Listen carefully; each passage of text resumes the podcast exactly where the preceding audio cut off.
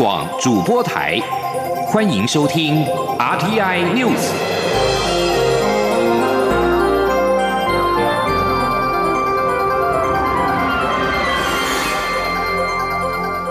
听众朋友您好，欢迎收听这节央广主播台提供给您的 RTN News，我是张顺祥。首先把新闻焦点关注到美国，美国的众院台湾连线主席夏波二十三号提出法案，要求美国在台协会的处长任命需获得参院同意，比照一般美国驻外大使提名的程序。法案也要求 AIT 处长应该拥有无任所大使的位阶。根据美国宪法的规定，美国总统有权决定美国驻外大使人选，但是提名案需由参院确认同意。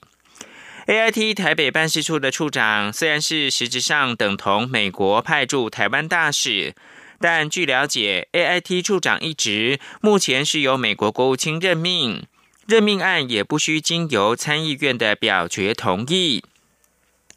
两千零七年的时候，时任共和党籍的众议员唐克多也曾经在众院提出类似法案，不过法案当时并没有被排上委员会的议程，最后是无疾而终。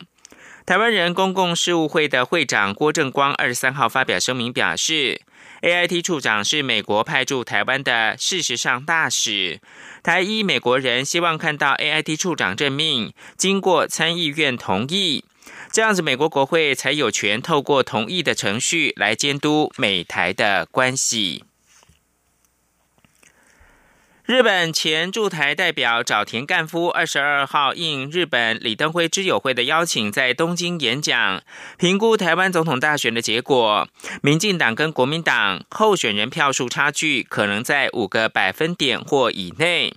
对此，民进党副总统候选人赖清德二十三号表示。早田干夫的预估说明，在选票还没有开出、不知道结果之前，即使民调居于领先，也不能够大意，一定要去投票，票票入轨。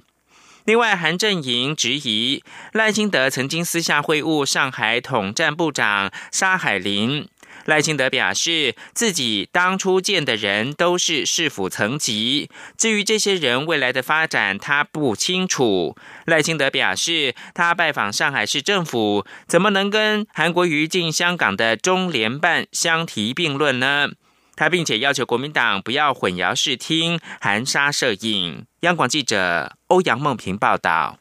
国民党总统候选人韩国瑜竞选副总干事周习伟二十三号上午举行记者会，表示民进党批评韩国瑜进过香港中联办，但绿营高层去对岸同样是中联办安排，为何韩国瑜不可以，民进党都可以？他并点名民进党副总统候选人赖清德是否曾在台办的安排下私下会晤上海统战部长沙海林。赖清德下午陪同党籍立委候选人阮昭雄到宝藏岩参拜后受访，他表示自己是在二零一四年担任台南市长时，因为主办陈澄波一百二十岁名旦的三国五城市巡回展，代表台南市到上海主持开幕典礼，当时会见的人都是市府层级。他说：“我们见的市府层级的人，他未来怎么样的发展，这我不会清楚啊。”但是我当初是市长，做的是城市交流，我所拜访的、所见到的人，就是市长、市府层级的人，我想就是这么简单。赖清德强调，拜访了谁固然是个问题，更重要的是态度，有没有守住台湾的尊严及两岸对等地位。他进入上海市政府，怎能与韩国瑜进入中联办相提并论？赖清德并指出，韩国瑜主张九二共识。但中国国家主席习近平已经说明，所谓“九二共识”就是一个中国，而且是中华人民共和国，没有中华民国。而他到上海市是为了谈陈诚波的事，谈艺术及城市交流；到上海大学与校长及教授座谈，则是学术交流，并全程公开，两者在内容上也不可相提并论。他希望质疑的人说清楚，不要含沙射影、混淆视听、打泥巴仗，也相信国人。看得很清楚，这种策略不会成功。中央广播电台记者欧阳梦平在台北采访报道。而在国民党方面，副总统候选人张善政二十三号表示，希望将来的政府可以面对统独的假议题。现在决定统独不是时候，而是要先把台湾的经济搞好。但在与对岸打交道时，必须以台湾为优先，而且不要有先入为主的意识形态。张善政二十三号晚间接受台大 EMBA 实施论坛邀请专题演讲，畅谈个人从政参选的心路历程。此外，有媒体报道，张善政日前辅选立委的时候，口误说出了票投给民进党。对此，张善政二十三号还原当时的谈话内容，强调自己说的是不要投给民进党。至于未来说话是否会更小心注意呢？张善政说，外界不要曲解他谈话的意思，这才更重要。央广记者刘品熙的采访报道。选战进入倒数阶段，国民党副总统候选人张善政二十二号到新北市辅选党籍立委候选人罗明才。有媒体报道，张善政致辞时再次失言，呼吁民众把票投给民进党立委。对此，张善政二十三号下午出席活动后受访，还原当时的发言，强调自己是要大家不要投给民进党，而非票投给民进党。呼吁大家不要抓一两句话挑毛病，曲解他的意思，要听他谈话内容的真正含义。他说：“我把那段话重复一下，各位乡亲，请你们一传十，十传百，呃，不要投给民进党。”呃，民进党能够少一个人到立法院，我们中华民国就多一份福气。我说不要投给民进党，但是有人说票投给民进党，听起来是不是很像？对，就是这样。我刚刚澄清我的意思了，不要投给民进党，民进党立法院少一个人，中华民国多一份福气，这个是重点。此外，对于国民党立委王金平表示，辅选立委就是在帮忙韩国瑜，被外界解读为是归队。张善政说，王金平一辈子是国民党员，到了现在这个关键时刻，王金平一定体会到自己的帮忙绝对有助于国民党以及韩国瑜，他对此非常高兴。媒体询问如何看待蓝营现在面对选战大打反贪污牌，张善政说：“这本来就该做。”韩国瑜近来抛出要恢复特征组后，引发外界一片正面回响，显见大家对民进党这三年多的执政没有信心。他认为一定要把民进党政府许多乱花钱的地方都查清楚。央广记者刘聘熙在台北的采访报道。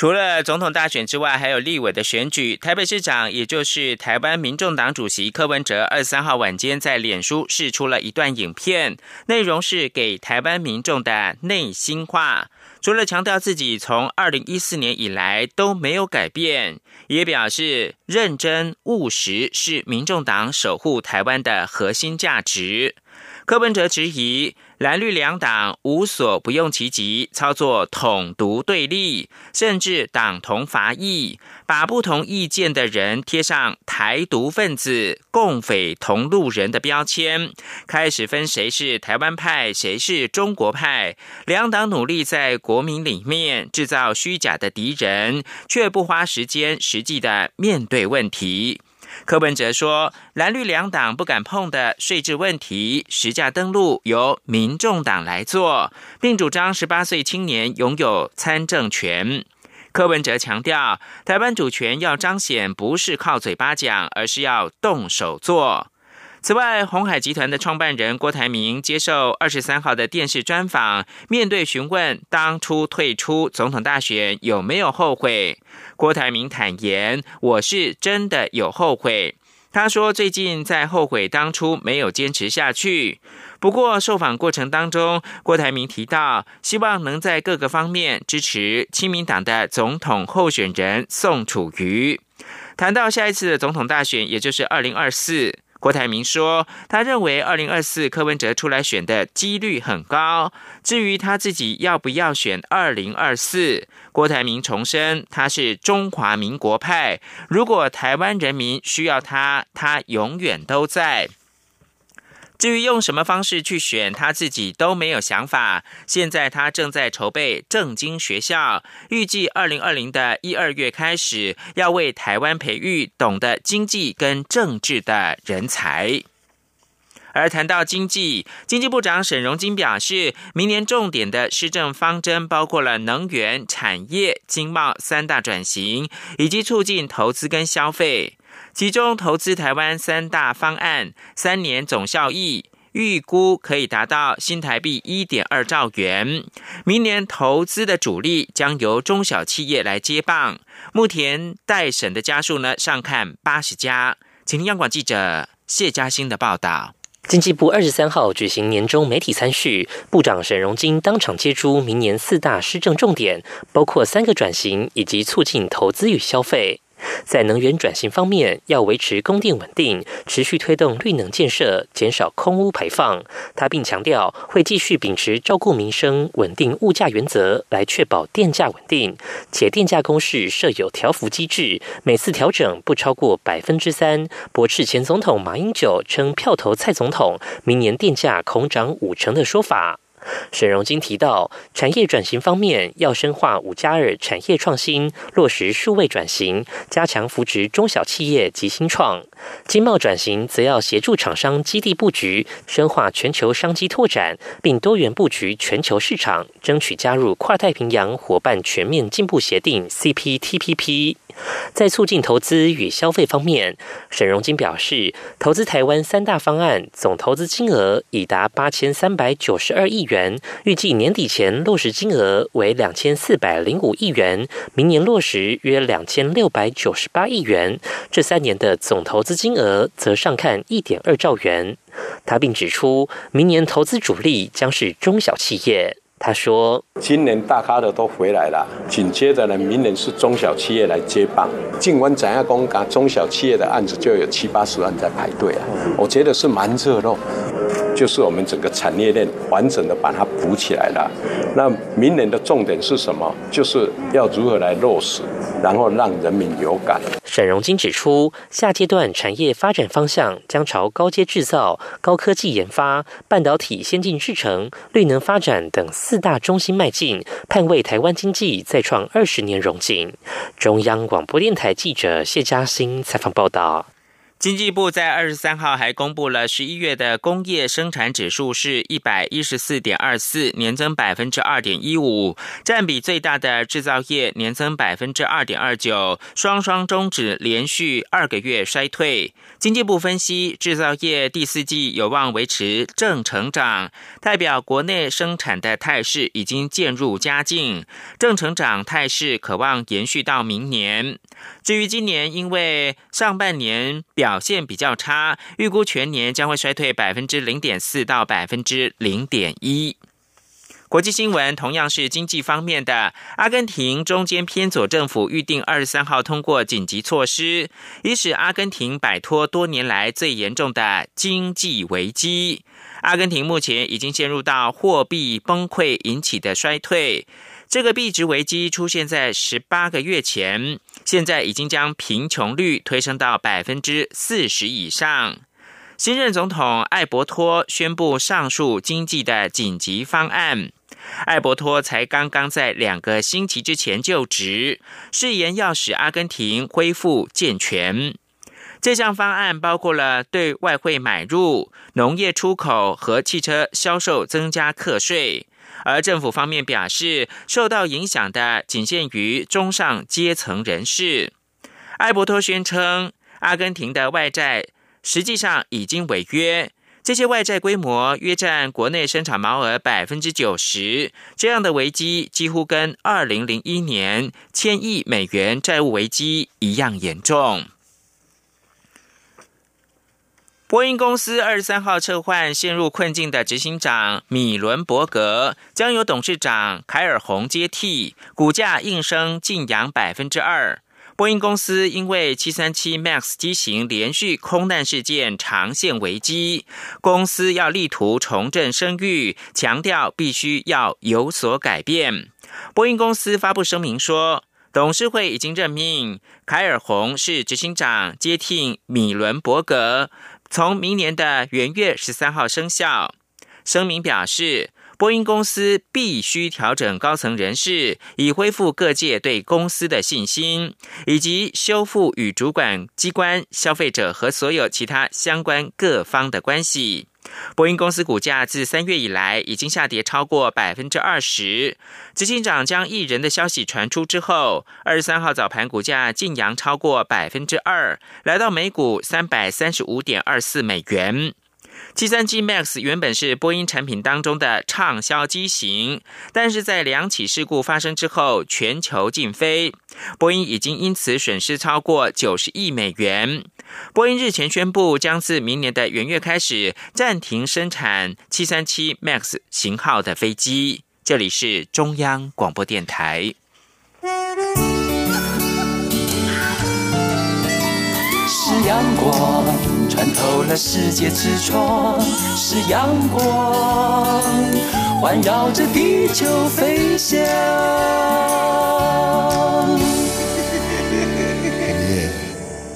现在是台湾时间清晨的六点四十五分，又过了四十六秒。我是张顺祥，继续提供新闻。行政院长苏贞昌出席台九线南回公路拓宽改善工程全线通车典礼。苏贞昌致辞的时候说：“南回公路不只是交通，也兼顾了生态、美学跟文物的保存。只要大家团结合作，战胜困难，天地无限的宽广。”他也特别表扬工程人员跟规划设计的公司，让大家能够有一条更舒适、安全、方便回家的路。记者郑玲的报道。行政院长苏贞昌二十三号出席台九线南回公路拓宽改善工程全线通车典礼。苏贞昌说：“这是一个很不一样的通车典礼。以往公务机关办典礼都是讲排场，只有大官非常光荣。但今天让开路英雄走红毯，接受大家掌声，表示真正要感谢的是这些日日夜夜为这个工程规划设计、现场施工的人员辛劳的付出。”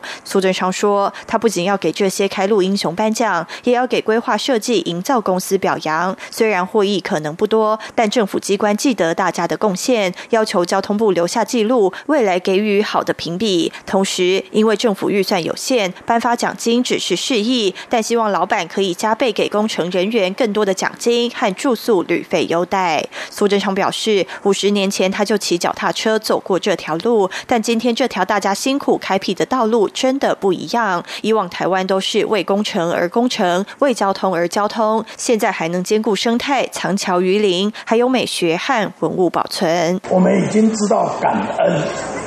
向天地感恩，向施工的人感恩，向用路支持的人感恩。所以我觉得，台湾如果大家都能够这样，我团结合作，战胜困难，天地给我们无限宽广。交通彼此都可以携手合作，所以台中可以跟屏东通，南部可以跟北部通，西部可以跟东部通。苏贞昌说：“他不是来跟大家抢光荣，而是沾大家的光荣。要感谢的太多，只能用这些言语和影片，向全国为国家努力的人表示最高敬意。”央广记者郑玲采访报道。有鉴于高龄化社会来临，并且因应运输业司机人力的缺口，交通部研议最快明年的六月，有条件的放宽大型车的职业驾驶执照年龄的上限到六十八岁。不过，适用对象仅限于行驶路线以及区域固定的大型客货车司机，同时驾驶的工时以及身心条件也会从严的规范。记者吴丽君的采访报道。面对高龄化浪潮来袭，交通部已于二零一七年放宽小型车驾驶年龄上限到七十岁。面对大型客货运业的司机人力荒，以及蔡英文总统日前公布的中高龄及高龄者就业促进法，保障高龄就业的精神，交通部也决定在风险可控并确保安全的前提下，参考其他先进国家多以驾驶。驶的健康状况作为核发驾照的依据，因此严议将大客货车驾照年限由现行六十五岁放宽至六十八岁。路政司专门委员李昭贤二十三号受访表示，所谓有条件，就是限制货运三业以及游览车、市区客运和国道客运等驾驶行驶的路线及区域必须固定，同时驾驶的工时及身心状况也会从严规范。李昭贤说。那工时这个部分，原则上每日最高的工时会规范在八个小时以内，然后每三个小时就必须要有三十分钟以上的休息，也就是八三三原则。那在整个身体的评估也会更为严格，原则上它会有相关的运动、心理的一些认知功能的检测，还有它的血液、尿液等等生化的一些相关的检测。简单的讲，就是说你要预防它会有失智，或者是它的心血管。那一部分功能不好，或者是容易睡眠疲倦。好，这个部分要特别加以监控。由于这项规定只需修订《道路交通安全规则》以及《汽车运输业管理规则》等法规命令，无需经立法院审议，因此最快明年六月即可上路。届时，凡固定驾驶国道客运往返台北宜兰或台北基隆、台北桃园等邻近县市，都可放宽驾驶年限到六十八岁，但司机的。身心健康必须每年进行一次评估，出估每年约可填补千名人力缺口。中央广播电台记者吴丽君在台北采访报道。行政院主计总处公布十一月的失业率是百分之三点七三，为十九年来同期次低。不过，教育程度在大学以及以上程度的失业率是百分之四点八七，为近三年同月最高。请听记者杨文军的采访报道。主计总处二十三号公布十一月失业率为百分之三点七三，较上月下降零点零四个百分点，较上年同月则升零点零三个百分点，为十九年来同月次低。一到十一月失业率平均为百分之三点七四，较上年同期上升零点零三个百分点。主机总处国事普查处副处长潘宁新分析，今年以来计调后失业率多落在百分之三点七一到百分之三点七五之间，十一月计调后的失业率为百分之三点七三，代表整体劳动市场状况稳定。值得注意的是，若观察教育程度的失业率，以大学程度失业率百分之五点四二最高，高中职失业率百分之三点四六次之，研究所为百分之三点零八。若以高学历的大学及以上程度失业率来看，十一月失业率为百分之四点八七，为近三年同月最高；一到十一月失业率百分之四点七六，也是三年同期高点。潘宁新说。失业情势，不论你是哪个教育程度或是哪个年龄层的失业率，其实都还是会受到大环境的影响。所以呃，在这在这个之后的过程中，其实呃，景气有慢慢在复苏嘛，所以当然失业率也有在好转。所以这个跟呃景气就一百零四年下半一零五年上半那个景气不好的那个那个状况比起来，我们是在在那个不好的状况之前的那个失业率应该是。相对的低点嘛，所以我们其实是近三年来算比较对比较高的。至于台商回流是否带动就业机会，潘宁新指出，截至十月底，回流台商一百五十一家，新增就业人数跟去年十二月底相比，成长百分之二点六九，这全体受雇员工百分之零点八来得多，推测可能和台商回流有关。中央广播电台记者杨文君台北采访报道。第六届教育部的艺术教育贡献奖在二十三号举行了颁奖典礼，一共有三十九组的个人以及团体获得了表扬。其中以民谣记录历史、用歌声传唱生命的传艺师陈英，高龄八十六岁，成为今年最年长的获奖者。另外，新北的英歌工商教师陈尚瑜。致力发展博物馆的教育与产学合作，并且是以正向赞美的方式，让更多学生找到自信、发掘能力，获颁教育杰出奖。记者陈国伟的报道。民谣传译师程英是台湾目前少数能完整诠释恒春民谣六种曲调者。他曾参与挑战最多人弹唱乐琴恒春民谣金世世界纪录，并以民谣进香团义游走入校园，带领学生认识台语音律之美。程英今年也在屏东台湾灯会开幕演出中演唱自己所创作的民谣诗，同时担任领唱，带领民谣家族一千人用歌谣向世界发声。成英获颁今年教育部艺术教育贡献奖的活动奉献奖。教育部次长范训律在典礼致辞时，特别感谢陈英为台湾民谣教育的奉献。我们最年长的得奖者陈英女士已经有八十六岁了，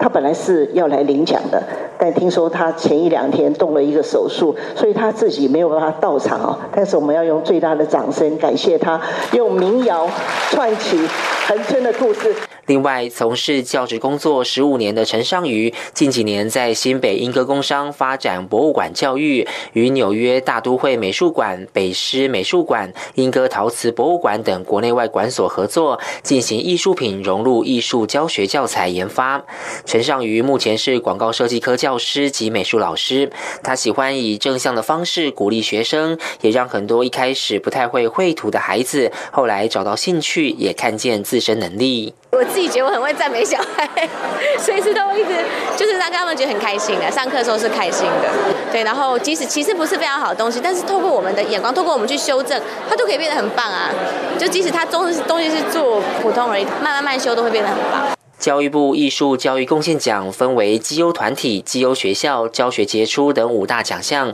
今年共表扬十二人以及二十七个团体。其中，曾任台湾艺术大学校长及历史博物馆馆长的黄光南，与中华民国儿童美术教育学会荣誉理事长吴龙荣双双获得终身成就奖。中央广播电台记者陈国维台北采访报道。体育新闻：体育分析机构体育情报公布的研究报告表示，西班牙甲级足球联队的豪门巴塞隆纳蝉联全球薪资最高的职业球队宝座，而美国职篮 NBA 球队在今年排行榜的前十名当中占了七个席次。体育情报公布的年度全球职业运动薪资报告显示。巴塞隆纳球员本季的平均的薪资是九百八十万英镑，折合新台币三亿八千四百万元，比去年的一千零五十万英镑略减。巴塞隆纳队的薪资蝉联榜首，主因是付给阿根廷籍的前锋梅西的基本薪资超过了五千万英镑，折合新台币十九亿元，包括了保障的肖像权费用。西甲的另一个劲旅，也就是皇家马德里的平均的基本薪资排行榜是以八百九十万英镑排名第二，而意大利甲级联赛的冠军祖文特斯则是以八百零八万英镑排名第三。美国职篮 NBA 波特兰拓荒者以平均的薪资八百万英镑居第四。排名超越了金州勇士、奥兰多魔术、奥克拉荷马雷霆、丹佛金块、迈阿密热火跟克利夫兰骑士等队。继续关注的是体育的新闻。国际足球总会二十三号将巴林的后卫，也就是巴吉，施以禁赛十场的处分。他在世足资格赛出战香港一役结束时，摆出了带有种族歧视的表情。巴吉十一月十四号在巴林跟香港两队零比零踢平的中场，朝香港的观众做出了眯眯眼的表情。他因此被控有种族歧视的行为，除了禁赛十场之外，另外被处以三万瑞士法郎（折合是四点三九万港币）的罚金。最后看到的是乌兹别克二十二号举行国会下议院的选举，初步的计票结果显示，有五个参选政党都赢得了席次。国际观察家认为，选举过程欠缺实质的竞争。欧洲安全及合作组织观察团表示，尽管跟往年比较，乌兹别克这次选举显然是气氛比较自由，而且当局确实也改革了选举的相关法规。这些进步仍不足以抵消反对党付之阙如、对选民基本权利持续缺乏尊重和投票日发生数起严重违规等事实。以上新闻由张顺祥编辑播报。